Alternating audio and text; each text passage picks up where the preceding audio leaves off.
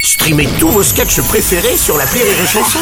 Des milliers de sketchs en streaming, sans limite, gratuitement, gratuitement sur les nombreuses radios digitales Rire et Chanson. Bonjour, vous êtes sur la chanson, je suis Bruno Robles, rédacteur en chef de Robles News et du magazine La Brioche Beurrée, le journal de ceux qui aiment se bourrer la gueule au petit-déj. Oh. Bonjour, je suis Aurélie Philippon et je passe désormais plus de temps sur Vinted que sur Tinder. Alors je me prends des vestes pareilles, mais là c'est volontaire. Les Robles News.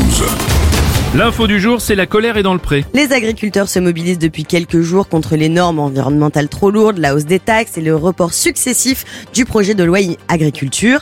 Et de son côté, le gouvernement fait la sourde oreille depuis trop longtemps. Et pour établir le dialogue avec les agriculteurs en colère, le gouvernement envisage de donner à Gabriel Attal des cours de Jean Lassalle. Une info Fast and Vieillous. Oui, au nord de Nantes, une habitante a été sacrée par Blablacar, doyenne de la communauté.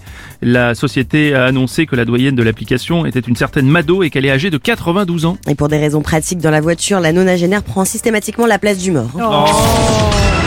Une info prédiction et crémation, on va rester dans le thème. Des chercheurs danois et américains ont développé un système basé sur une intelligence artificielle capable de prédire avec une fiabilité de 78% le jour de votre mort. Pour ce faire, l'IA analyse vos données médicales sur plusieurs années et annonce ensuite la date à laquelle vous avez le plus de chances de mourir. Oui, enfin, malheureusement, cette IA a ses limites, elle n'arrive toujours pas à calculer la date du décès de Michel Drucker. Une info qu'acoustiquais Aux États-Unis, un enfant sourd de 11 ans a pu entendre pour la première fois grâce à une thérapie génique inédite qui a permis de corriger une anomalie euh, génétique rare responsable de sa surdité. Après une semaine, le garçon pensait être redevenu sourd alors qu'il écoutait tout simplement un album de Carla Bruni.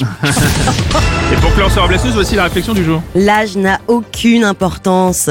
Enfin, sauf si vous êtes un fromage ou une bouteille de vin. Mmh, D'accord. Merci d'avoir suivi les Robles News et n'oubliez pas... Rire et chanson Deux points. Désinformez-vous Ouais.